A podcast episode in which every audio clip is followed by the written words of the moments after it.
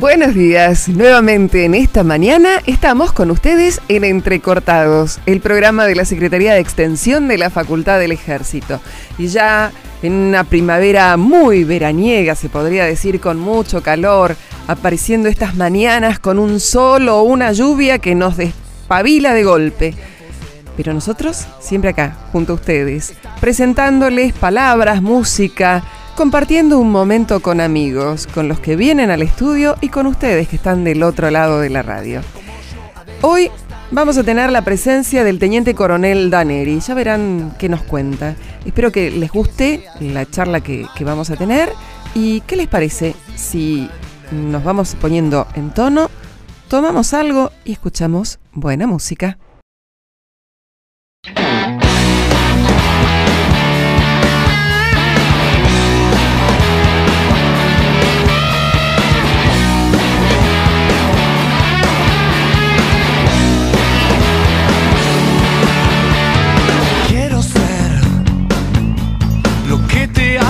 Feliz. A mí me gusta verte así, como el fin de este viaje.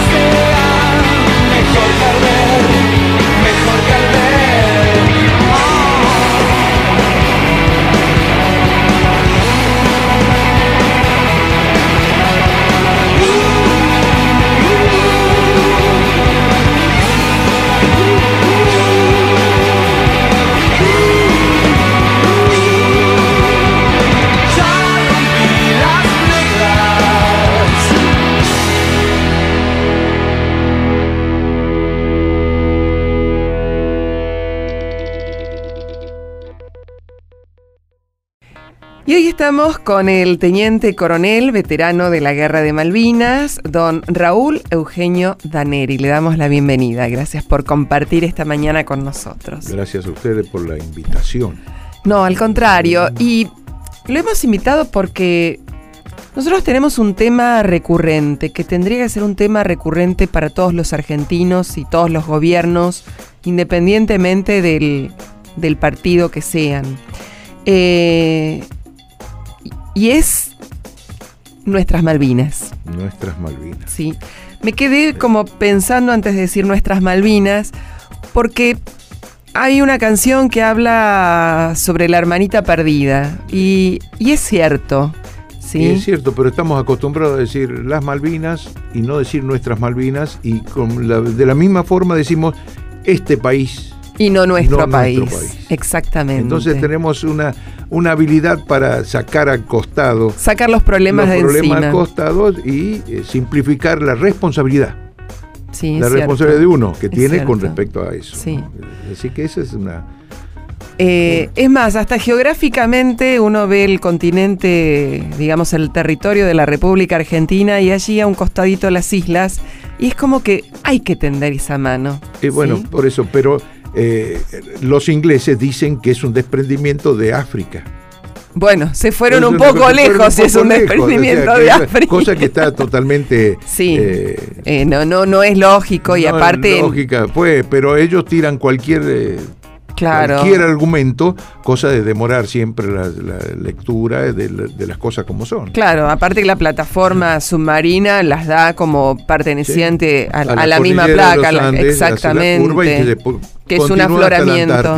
Sí, Entonces, es un- así. Un arco muy grande. Bueno, y usted tiene mucho que ver con esto. Dijimos ya que es veterano de la guerra de Malvinas, pero luego de la guerra usted ha estado trabajando constantemente. Bueno, eh, Malvina es una causa nacional. Sí. Creo que la única causa nacional que nos queda, como verdadera causa nacional. Las cuestiones que hay que profundizar mucho más, no solamente quedarnos con lo que nos enseñaron nuestros maestros allá en aquellas épocas que decían las Malvinas son argentinas, porque eso es, es- hay, que, hay que fundamentarlo. Claro, ¿por O sea, qué lo estamos diciendo? Lógico. Porque hay que, hay que cimentar esto, porque ahora no somos los chicos de antes, que la maestra era palabra santa, ahora viene Internet y nos dice que no es tan santa. Todo y se cuestiona. Todo se cuestiona y hay un vocabulario que no lo entendemos. Entonces, entrar a googlear Malvinas es entrar en el problema. Y los chicos googlean y andan con cualquier idea en la cabeza. Claro, no todo lo que dice buscamos- Google es cierto. Exactamente. Yo creo que hay que profundizar bien los estudios y responsabilidades y documentación referida a Malvinas. Hay, digamos, tres, hablábamos, hay tres, tres, eh, tres zonas que podemos identificar Malvinas. Ujú. La zona del país, interior, sobre todo, la zona del Estado, Sí. y la zona internacional, para nosotros como es. Malvinas. Normalmente el interior, la zona interior, piensa en Malvinas con el corazón. Sí. Normalmente el Estado piensa con el bolsillo. Y normalmente la internacional piensa con mala intención. Ese es mi concepto. Una buena síntesis.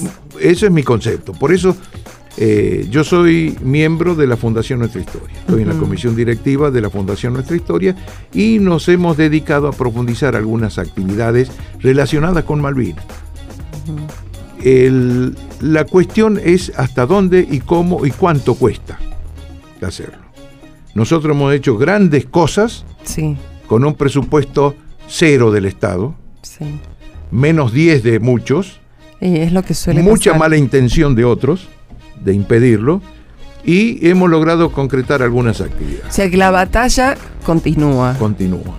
Desde distintos Eh, frentes, pero la Una- una- batalla una, continúa. cosa que me viene a cabeza. Hay dos, tres, 2 de abril, tres 2 de abril a lo largo de la historia que son importantes en Malvinas. Sí. El 2 de abril último del 82. El 2 de abril cuando Bougainville recupera las Malvinas, que se la entregan, va, en- se la recibe Malvina de Francia Sí. para entregarla después a los españoles, Españoles. el 2 de abril. Y cuando desembarca Bougainville es 2 de abril. Y la primera misa, hace 500 años, de San Julián, que son también el 2 de abril. O Habría sea, que Hay una preguntarle- actividad correlativa del 2 de abril relacionada a Malvinas. Habría que preguntarle a algún astrólogo qué tiene que ver, No, qué influencia hay, porque es raro, ¿no? Que bueno, yo creo que toda la influencia, para mí, Sí. es la Cruz del Sur. Puede ser, seguramente. La Cruz del Sur tiene una orientación que cambia el Polo Norte como centro del mundo Sí. y el norte en general como centro del mundo. Sí. O sea, un reconocimiento a la Cruz del Sur es importante. No astrología, astronomía. Astronomía. Astronomía. Así que es una, unas cuestiones que surgen ahora. Y en estas oportunidades eh, se cumplen eh, varias jubileos. Jubileos son periodos que hacían los judíos Sí. de tantos años para celebrar cosas, como hacemos la boda de plata, la boda de oro y demás cuestiones. El jubileo está referido a los años que de Malvinas, de los 250 años que se cumplieron ahora, Ahora. 500 años de la cartografía primera de Malvinas que hay. Y nosotros tenemos que cumplir ahora los 500 años de la primera misa en San Julián, Claro. Que está relacionado con la, con la carabela que se desprende de Magallanes y, se, deserta y se, va, se vuelve para España. Para España. Y pasando por Malvinas es que hacen la cartografía, la primera cartografía. Pero antes de seguir, yo les voy a contar a, a quienes nos escuchan y a quienes después nos van, verán por internet que el teniente coronel Daneri tiene en su haber un montón de estudios, o sea, no habla solamente desde el punto de vista militar. Él es magíster en estrategia y geopolítica, licenciado en administración pública, licenciado en estrategia y organización, bueno, ha sido oficial del Estado Mayor por la Escuela Superior de Guerra, analista administrativo contable, graduado en administración y finanzas, graduado en la Escuela Naval con un posgrado de Monterrey, California. Eh, bueno, increíble la cantidad de obras, todo lo que ha escrito. Todo esto lo avala usted, eh, es miembro de la Academia Argentina de la Historia, está, es presidente, presidente de la Federación eh, Confederación. de la Confederación Nuestra Historia. Todo esto lo avalan a usted para hablar de lo que está hablando y de los distintos temas que vamos a presentar. Así como usted decía que había un jubileo o distintos jubileos de acontecimientos, también tenemos estas celebraciones con actos que ustedes han ido cumpliendo, eh, ya sea la revelación de determinadas cartas históricas, la presentación de bibliografía, la presentación sí. de cartografía, de la que me gustaría que fuera hablando tema por tema. En los últimos cinco años, la Confederación de Entidades Patrióticas, de la cual soy presidente, y la Fundación Nuestra Historia, de la cual soy miembro de la comisión directiva, ha realizado muchas actividades relacionadas con el jubileo.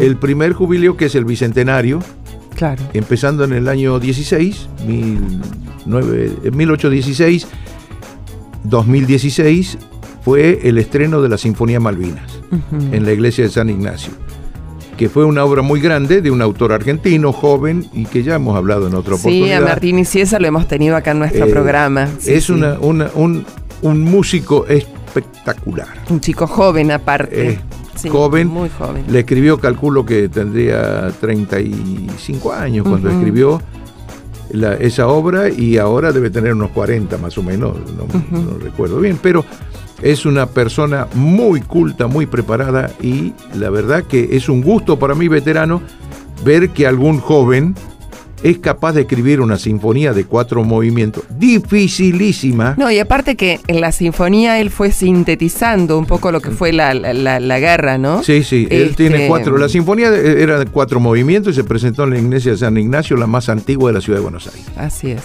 El primer movimiento era el ataque. Segundo movimiento, eh, los heridos.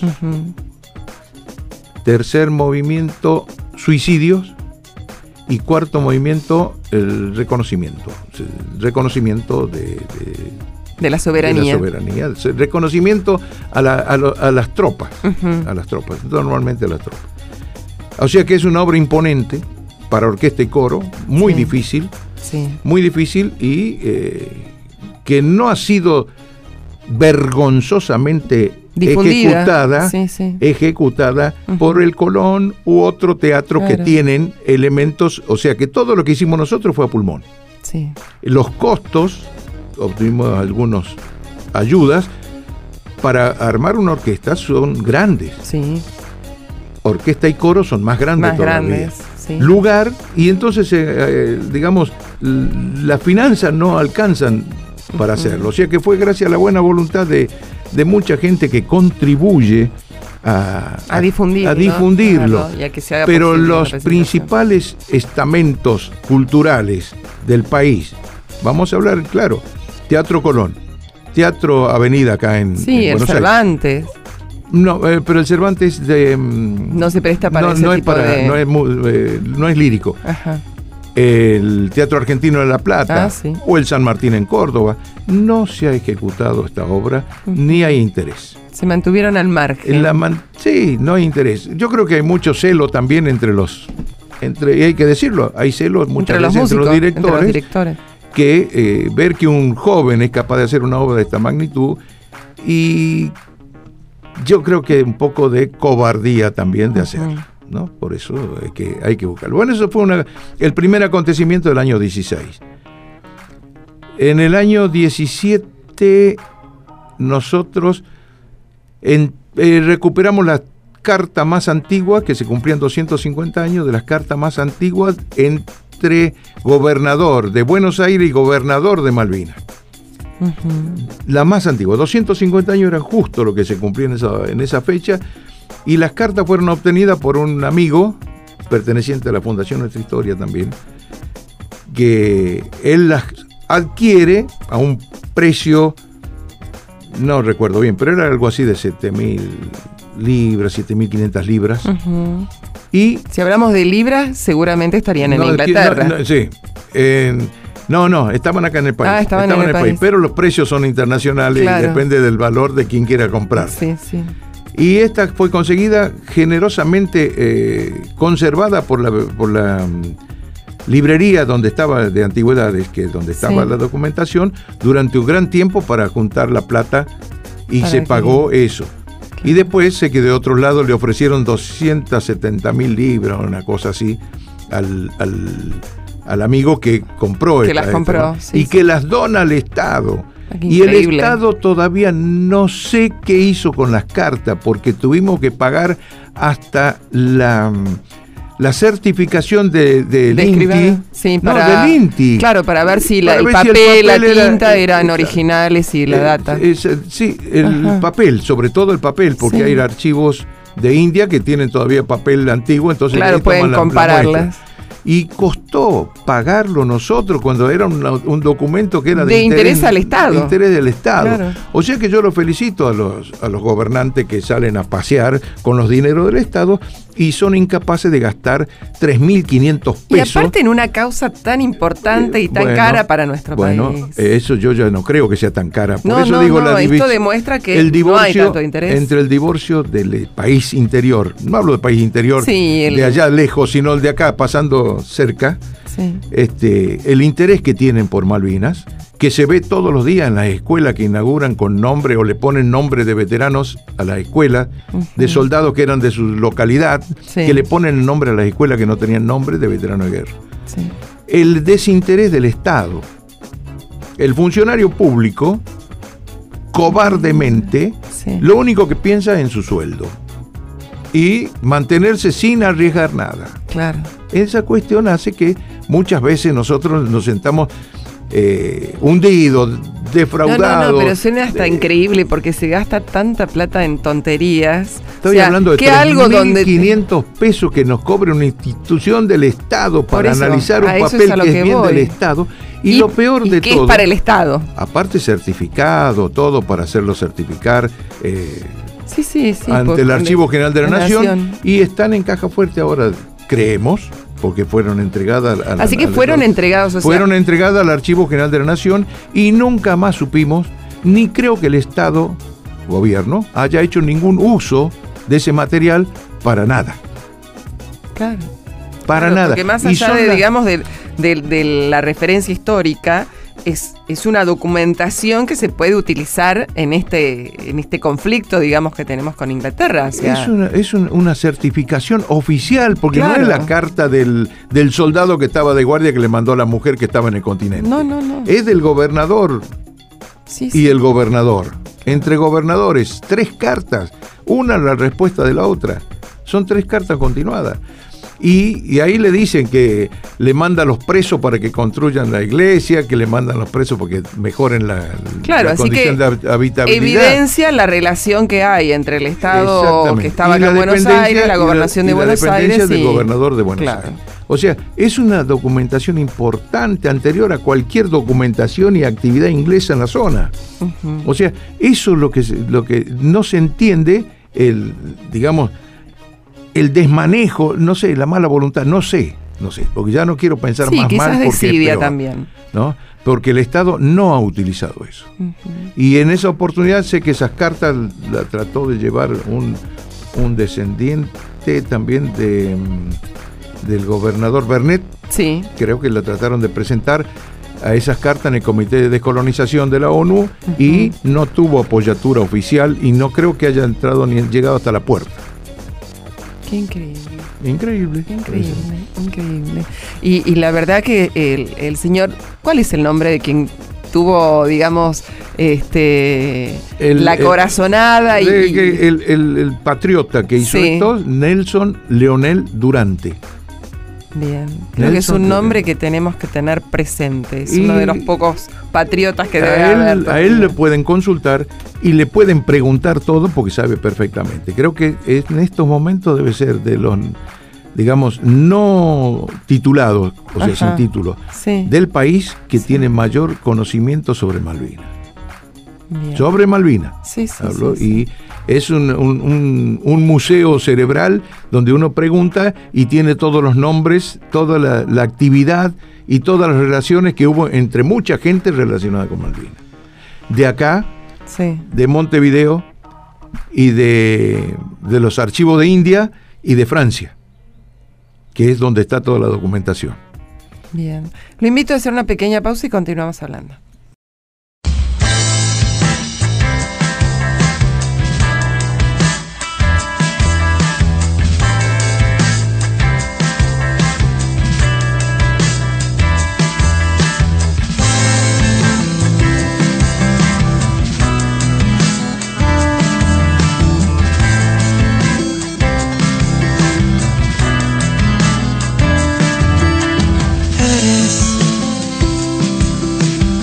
Lo que más quiero en este mundo, eso eres. Mi pensamiento más profundo también eres. Tan solo dime lo que hago, aquí me tienes.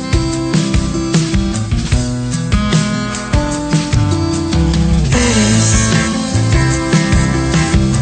cuando despierto lo primero eso eres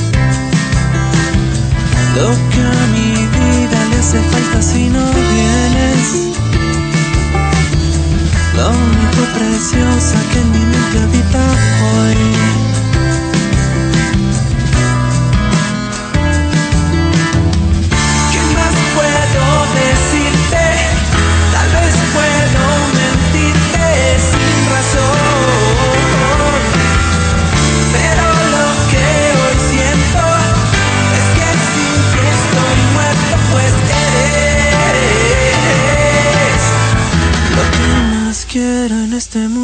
mundo, eso eres.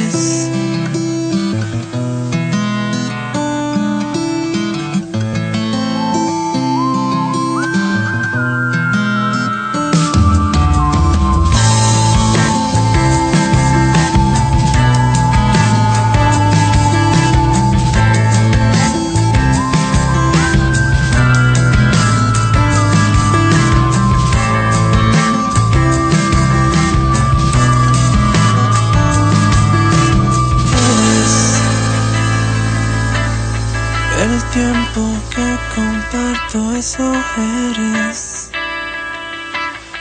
Lo que la gente promete cuando se quiere.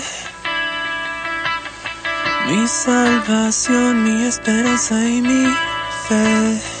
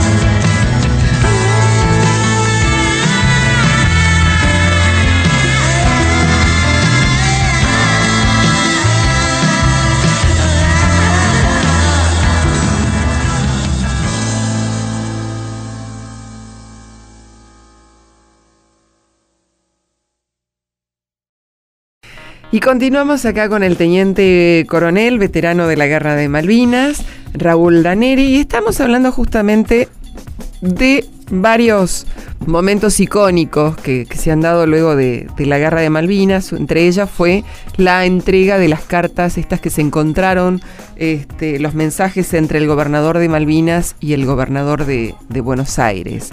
Lo que marca la, la relación, digamos. Sí, son hechos históricos que justo eh, hablan de en año de jubileo, que será Claro. justo que pudimos hacerlo a los 250 años, por ejemplo, de eso. Ahora, el próximo acto que vamos vamos a realizar está relacionado con documentación cartográfica. Que también no costó mucho y eh, la cartografía de Malvinas aparece hace 500 años. En el año 20, 1520. Claro, usted comentó que era la, nave que se, digamos, se, desprende de los Magallanes. De Magallanes, que habían pasado hambre en toda la Patagonia, que se comían hasta los correajes claro. de cuero. Sí, sí. Este, hay una nave que se vuelve, que se hace desertora y pasa por Malvinas y hace la cartografía de levanta la primera cartografía de Malvinas. Esa documentación hubo que buscarla porque no está en todos lados, eh, no figura. Claro. En mapa original está en la Biblioteca Nacional de Francia, Richelieu. Cardenal Richelieu, que es la segunda del mundo. Sí. En ese lugar, después de mucho trabajo, este amigo Durante eh, fue el que logró, habiendo hecho acá una programación de ir a buscar documentación en Europa. O sea, hay documentación de Malvinas en Sevilla y hay documentación en Francia, porque los Borbones después gobernaron España. Claro. Entonces se llevaron todo lo que le importaban de España a, a París. Sí. Y por eso esa cartografía está, Está en, en está en París. París. El, el asunto fue conseguir la autorización allá. Claro. Hicimos notas de presentación de él para, llevarla a los distintos directores, al embajador, a todo el mundo, y logró penetrar a ver la cartografía, que de entrada le dijeron que no estaba, que no existía y que la habían robado. o- pero él, como tenía anotado el lugar, cajón, estante, número de... Todo tenía anotado en qué lugar estaba, porque alguien lo había Sí. Consigue ver la cartografía. Ahora, un gran estudioso, porque detectar que podía existir esos, este, Sí, él, es, esos él es un gran mapas- lector de libros antiguos y en esos libros ahí Sí. figuraba Claro. esta, esta información de que estaba la cartografía y él logra entrar Buscar, claro, y buscarla. ¿dónde estaba? La conseguimos con certificación notarial de Francia, del, todo, todo, todo, con toda la legalización correspondiente del Museo de Por Francia que supuesto que, serán copias de, de esos. Sí, no, por supuesto, la Claro, cartografía quedó está en- allá. está en- quedó allá, pero está certificada la, copia, copia. que hay, hay pa- papeles grandes que, se, que, que fotocopiar, y él logró obtener todas esta- estas cosas. Esto estaba previsto entregarlo a eh, Naciones Unidas, al Comité de Descolonización, no a través del Estado Nacional, sino particularmente. Claro, en forma particular. Como se puede entregar documentación por Malvinas Sí. ante el Comité de Decolonización en forma privada, se optó por esto porque dado que la falta de respuesta del Estado respecto a las cartas, la cartografía a los 500 años que se cumplen Ujú. el próximo año, iba a tener el mismo, el mismo resultado. Claro. Entonces claro, y se evitaba un paso, digamos. Sí, sí. Él sí, sí. tuvo que caminar y armar un documento, se armó un documento que tiene 600 hojas. Ah, Tiene como 50, 60 mapas respaldatorios. No sé cuántos anexos. Es un- un- una caja enorme donde está toda la documentación que se entrega en ceremonia notarial con escribano al eh, embajador argentino ante la ONU para su presentación al Comité de Decolonización, que es la- el paso que había que hacer. El embajador García Moritán. García Moritán se le entregó. Y muy buena, muy buena predisposición de este señor para, este, para con la documentación, que él mismo dice que no conocía que había esta documentación y la recibe de muy buen grado. La explotación de todo esto ya no corresponde a nosotros, los investigadores, los privados, sino Claro, que corresponde al, al Estado, Estado. que haga todo. lo- y eso cuesta mucho.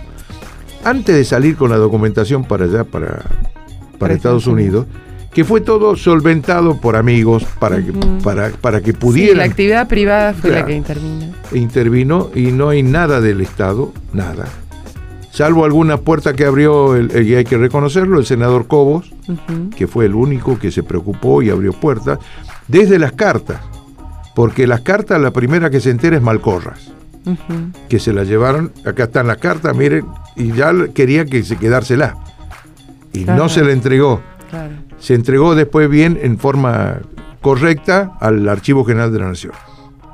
Este asunto de, lo- de la cartografía, este, pésima atención por un comité que después cuando venga Nelson le va a contar alguna vez que le hagan una entrevista a ustedes quiénes son, porque yo no los conozco.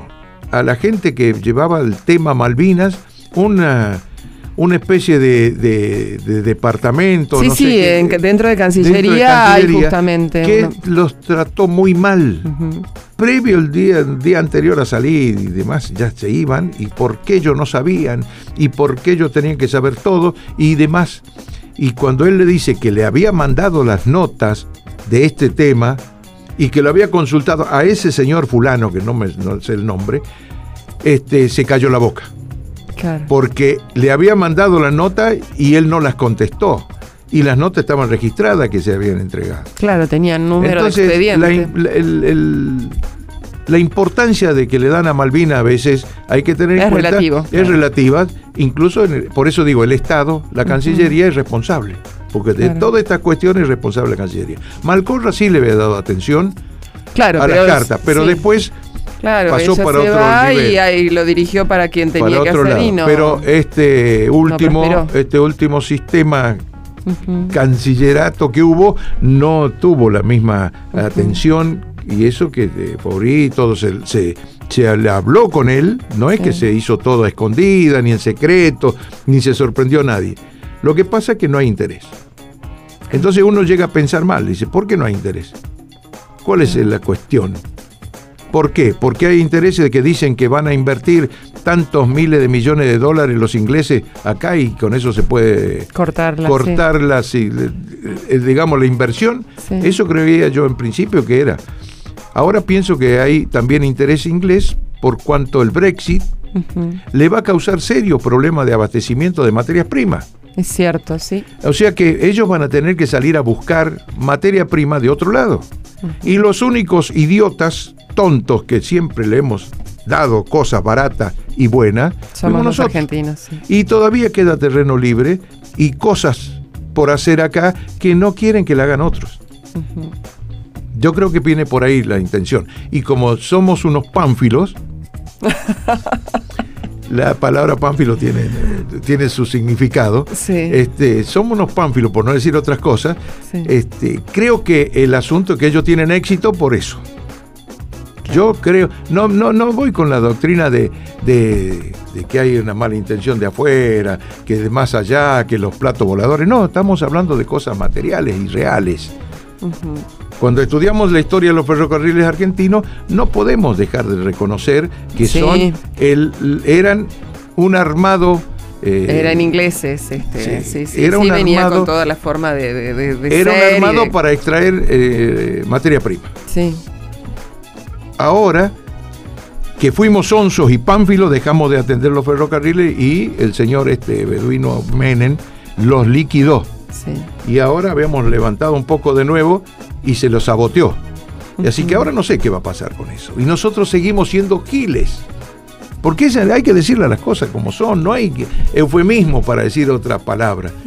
Eh, que por conveniencia de qué? De dos mil millones de dólares a futuro, que podían invertir, que, que si ellos ya están llevándose de la plataforma continental, se están llevando Sí, y haciendo adjudicaciones concesiones petroleras, pe- pesqueras y demás.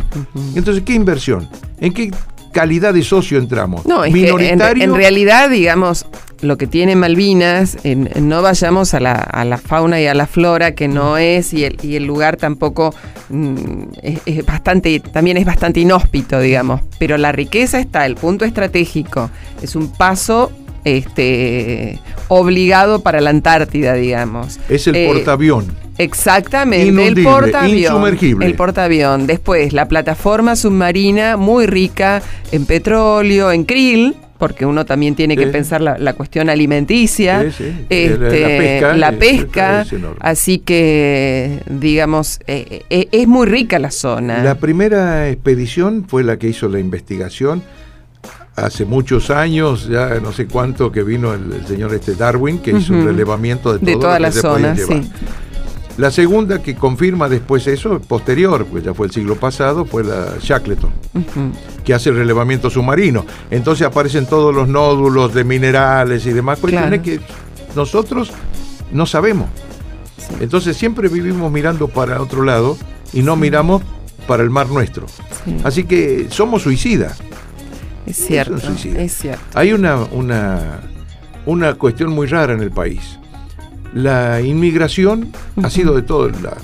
Sí. Vinieron de todos lados. Mis abuelos, por un lado, eran criollos, mis abuelas eran criollas de mucho tiempo acá Sí. y alguna mezclada con mezcla, pero Sí. criollos, de los que dice San Martín, Sí. no de los criollos pancitos que venden ahora, sino de los criollos Claro, mezcla de eran- gente de la zona con españoles. con españoles. Los primeros criollos son eso, lo que dice, habla San Martín.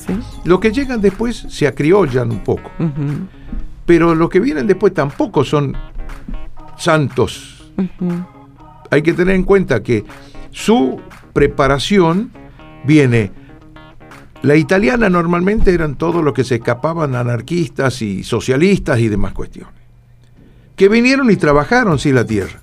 Pero los hijos que se creyeron con el derecho a heredar el mundo, socialista.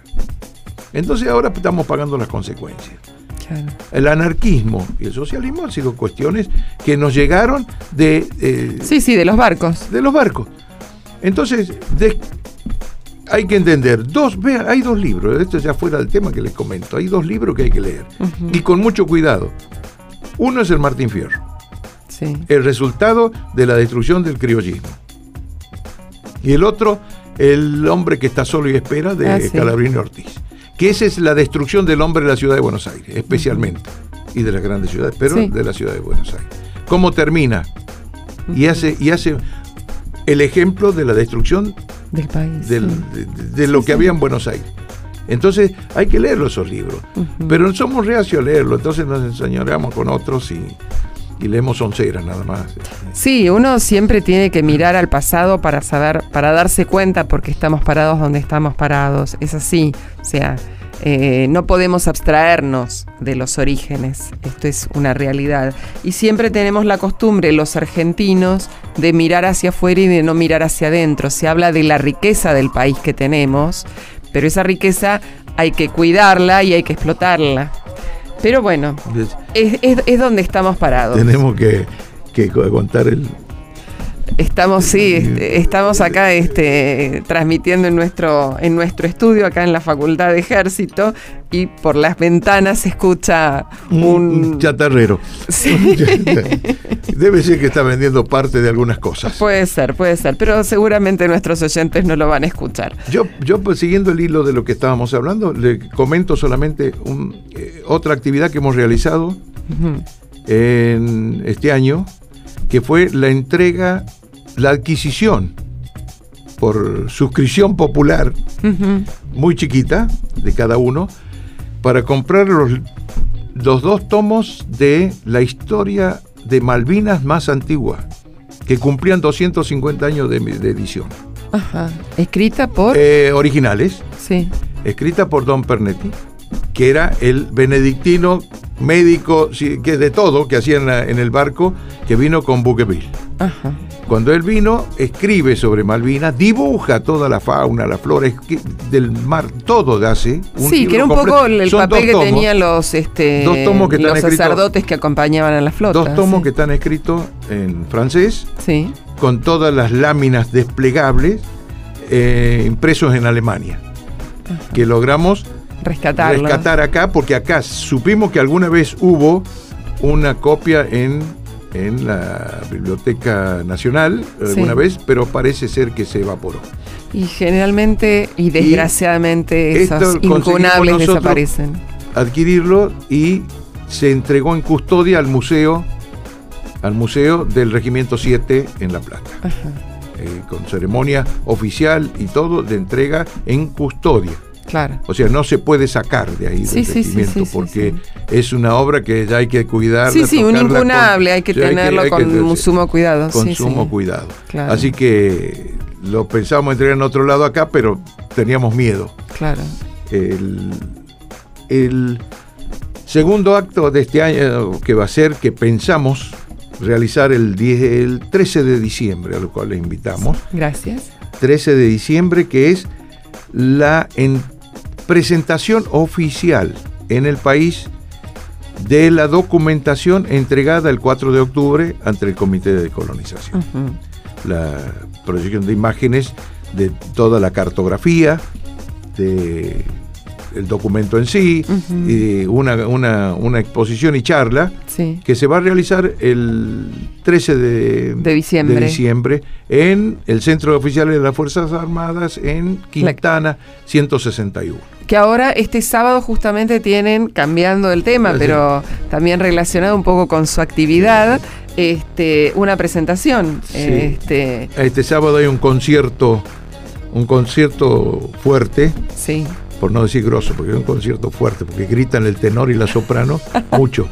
Eh, hay un concierto. Hay un concierto.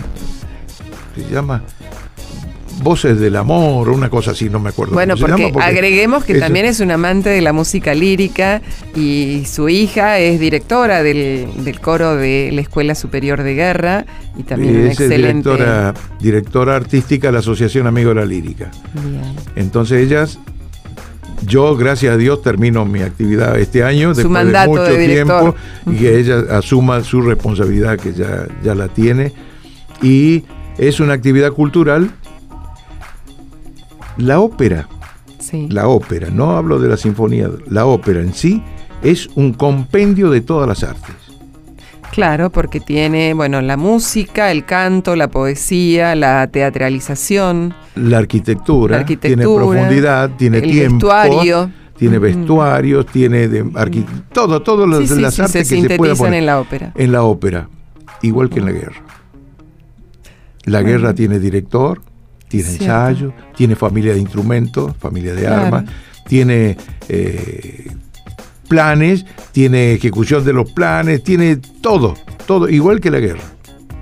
Increíble. Y, tiene buena- lo, y lo más importante que tienen en común, la ópera, única entre las artes, y la guerra es que son capaces de conmover grandes masas humanas en el mismo momento.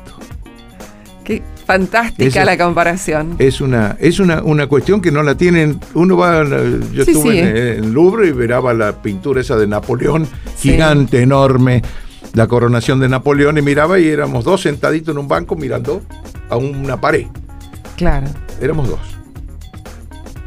Voy a ver la Mona Lisa, había un tumulto, pero no lo conmovía, eran solamente sacar fotos. Y esas cuestiones hacen que sea distinta la ópera.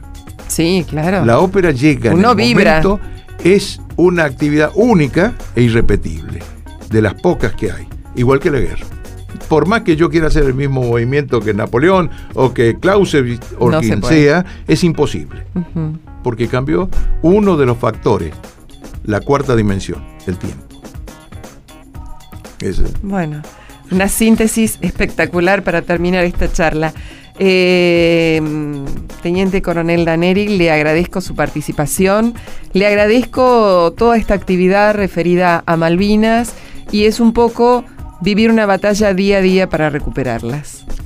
Cuesta, gracias a ustedes por preocuparse, gracias a la gente que contribuye anónimamente, que contribuyó a adquirir los libros, que contribuyó para comprar las cartas, que contribuyó para mandar la, la documentación esta a la ONU.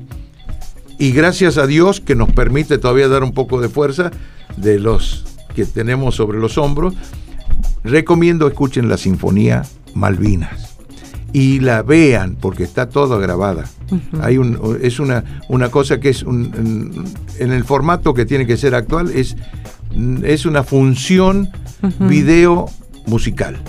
Fantástico. Porque uno tiene que sentir el- lo que corresponde a cada movimiento. Y ahí una sola cosa ya le dejo como recuerdo. El regimiento 7 no tiene suicidio. Importante, importante. Gracias. Por favor. a usted.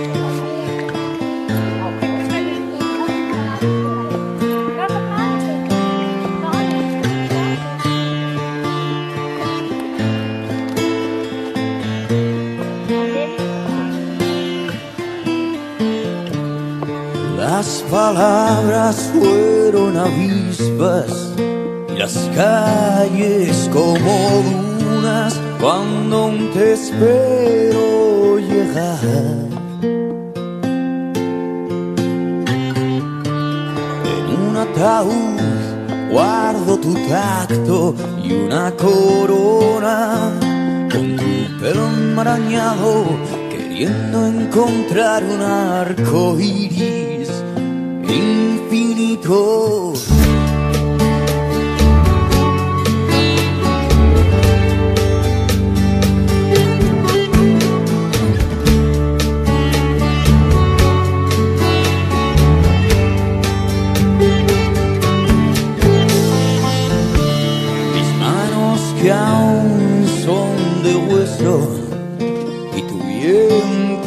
Sabe a pan, la catedral es tu cuerpo. Eras verano y mil tormentas y el león que sonríe a las paredes que he vuelto a pintar del mismo color. No sé entre besos y raíces. No sé distinguir lo complicado de lo simple. Y ahora estás en mi lista de promesas a olvidar. Todo arde si le aplicas la chispa adecuada.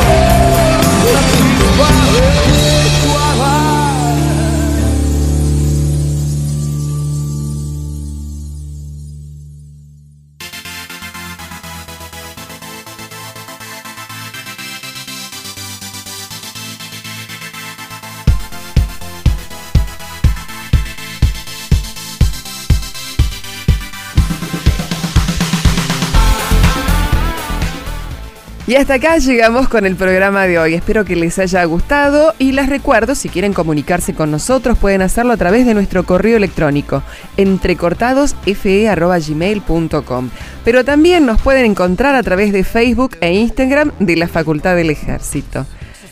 Les deseo que tengan una excelente semana laboral y nos encontramos el sábado que viene de 11 a 12 en Radio Soldados y por supuesto en Entrecortados. Chao. Yo, a veces sos tan genial. Persigo tus ojos por la capital. Me gusta que seas tan dramática. Tus ojos